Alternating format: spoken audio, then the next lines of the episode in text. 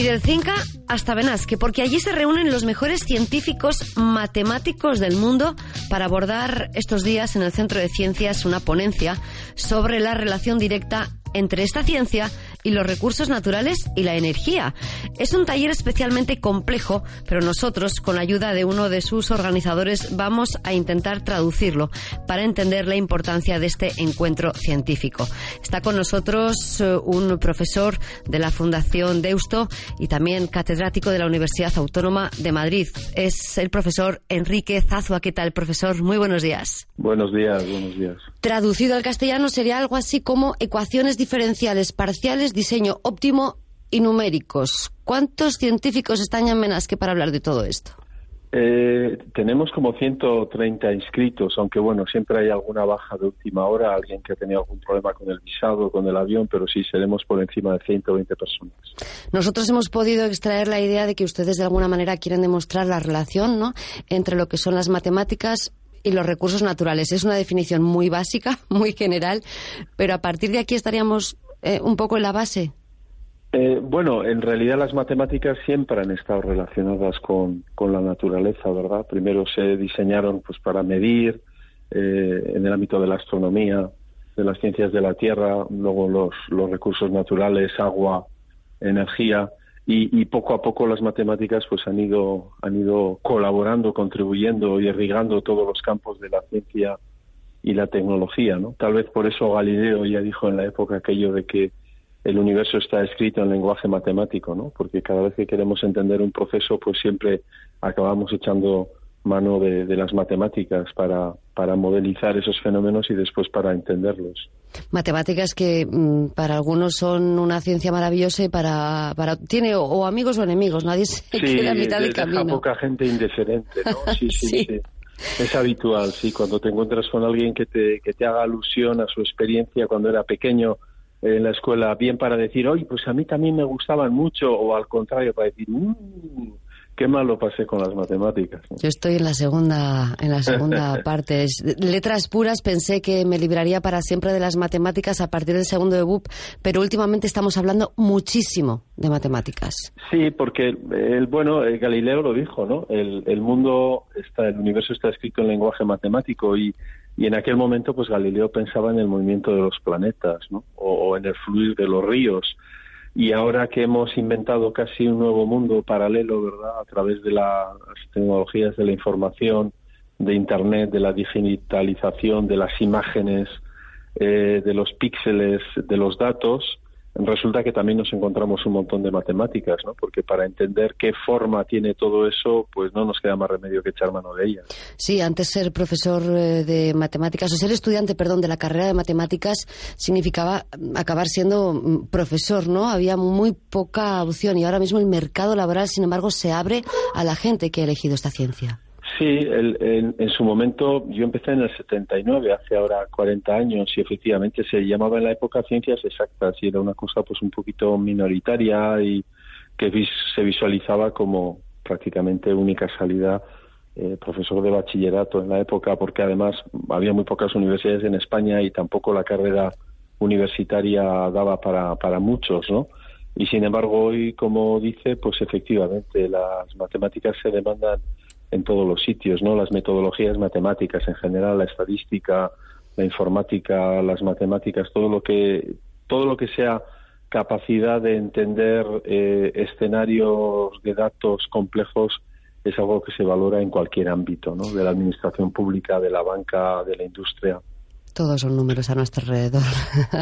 sí, es tal como hemos elegido los humanos. Eh, interpretar el mundo, ¿no? No sé si se podría haber hecho de otra manera, ¿verdad? Pero, pero lo mismo que inventamos el lenguaje eh, para comunicarnos, y ahí los periodistas algo tienen que ver, ¿verdad? Eh, sí. Eh, y luego, o las artes para expresar ¿no? nuestro, nuestro aspecto más, espiritual, creativo y elevado, a la hora de interpretar el mundo, pues lo que hicimos fue echar mano de las matemáticas, ¿no? Porque, y no sabríamos hacerlo de otro modo, incluso para reservar una mesa en un restaurante, te van a preguntar, ¿y cuántos son? Claro, efectivamente. Pasa que no nos o para llamarnos por teléfono, ¿no? Tenemos que, usar números para, para ir al banco. Sería muy difícil Eh, me acuerdo en una vez en una conferencia, eh, estaba dando una conferencia más para, para jóvenes y niños y, y mencioné eso, que sería imposible eh, el Día Internacional sin matemáticas sería imposible porque no podríamos ni levantarnos ni poner el despertador, ¿verdad? Porque tenemos que elegir la hora. y uno de los niños levantó la mano y dijo, bueno, de hecho sería imposible definir cuál es el Día Internacional de las Matemáticas porque para elegirlo también habría que ponerle un número. Qué bueno. Profesor, el Centro de Ciencias de Verás que la verdad es que es una sede de talleres científicos especialmente complejos, ¿no? ¿Cómo se gestiona, cómo se organiza una reunión de esas dimensiones? Bueno, esto ya para nosotros es la octava edición, pero este es el año número 14 que estamos aquí porque empezamos el año 2005 y venimos cada dos años, ¿no? Entonces, bueno, lo más complicado fue empezar, ¿verdad? Me acuerdo cuando Pedro Pascual, yo estaba en mi oficina en Madrid, cuando Pedro Pascual me llama por teléfono desde, desde su despacho en Barcelona y me dice, eh, bueno, Enrique, me gustaría ir extendiendo, eh, en principio, Pedro era físico y por tanto el centro empezó muy en el, en el entorno de la física. Poco a poco fue abriendo a otra disciplina. Me dijo, me gustaría tener algo de matemáticas en este año y tal. Bueno, tal vez me hablaba en la víspera el año anterior, ¿no? Con un año de antelación. Eh, a ver si puedes pensar en algo. Y bueno, pues lo primero que hice fue buscar un colega eh, internacional, ¿no? Para darle un poquito esa, esa dimensión, ¿no? Eh, transfronteriza al, al evento y fue Giuseppe Butaccio de la Universidad de Pisa, una universidad con, pues, con, enorme tradición en matemáticas, en un área que era próxima a la mía, pero a la vez complementaria, para aumentar un poco el perímetro de, científicos interesados, y así arrancamos en el 2005 con, con unas 80 personas, ¿no? Y luego ya lo que hicimos fue pues intentar darle un carácter más europeo y incorporamos al cabo de unas ediciones incorporamos a un colega de París, de la Universidad de París Dauphine, Olivier Glass y a otro colega de la Universidad de Erlangen-Nuremberg en Alemania, Günter Leugering. Entonces ahora desde hace unos años somos nosotros cuatro los que actuamos un poco de coordinadores. El centro luego pues se fue profesionalizando mucho porque al principio era una iniciativa personal de, Pedro, ¿no? Que lo hacía prácticamente todo. Ahora ya hay pues un edificio estupendo que se construyó aquí en el en el antiguo solar de lo que era la escuela de Benasque, ¿no? Y bueno, hay un personal dentro en el propio centro de administración, de informática.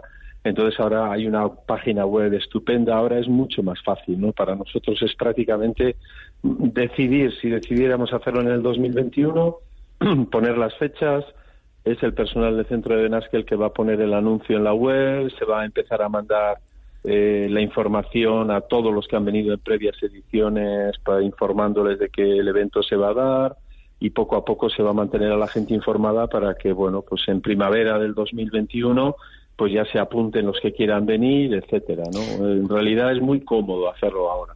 Desde cuántos o desde qué países casi sería mejor preguntarle desde qué lejanía vienen científicos a Benasque estos días pues hombre, me imagino que los que vienen de más lejos deben ser los que vienen de China, ¿no? Porque, claro, desde China, pues, bueno, pues China hay que cogerse un avión de, no sé, pues 12 horas para llegar hasta Madrid y luego y luego subir o, o, hacerlo a través de Frankfurt, alguno de los aeropuertos grandes europeos, ¿no?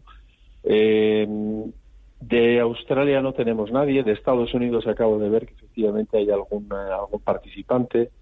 Eh, tenemos participantes, por supuesto, de muchos países europeos y también suelen venir participantes de África cada vez más, ¿no? Eh, desafortunadamente no tanto como nos gustaría porque muchas veces nos dicen que, bueno, ayer mismo dos de ellos cancelaron, dijeron, oye, pues yo lo había previsto todo, todo, todo, pero al final, en el último momento, el decano de la facultad me ha dicho pues que no disponemos de recursos para poder realizar este viaje, ¿no?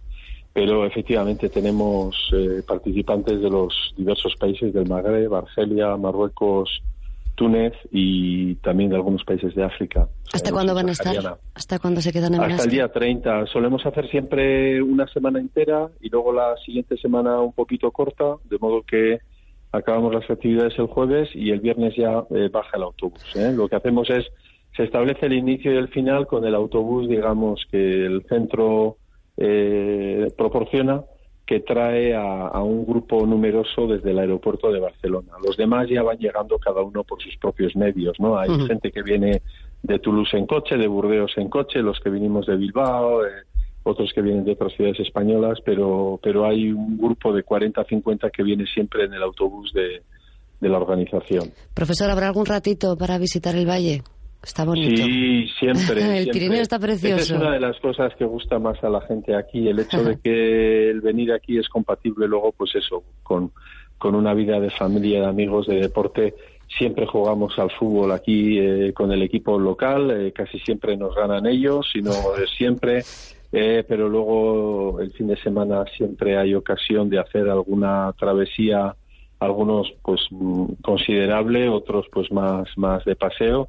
También el rafting. Eh, no sé si este año el río lleva suficiente agua para hacerlo. Sí, sí, se está haciendo. Se está, el otro día hablábamos precisamente con el sector turístico del agua, con, con ríos de todo Aragón, que nos decían, bueno, que sí, que notan una bajada de caudal, pero bueno, que están, están salvando la temporada. Sí, sí, sí. Entonces, no, luego tenemos aquí en el centro también inteligentemente a la hora de diseñarse puso en el sótano una mesa de ping pong que también es muy muy muy utilizada. Bueno, pues nada, nos vamos a quedar pendientes del partido entre matemáticos y montañeses, que puede dar muchísimo juego. Efectivamente. Profesor eh, Zuazua, muchísimas gracias eh, por haber estado con nosotros y por habernos, por habernos hecho hablar un ratito de las matemáticas hasta pensando que sabemos de ellas. Gracias. Sí, sí, sí. Gracias a usted. Hasta luego.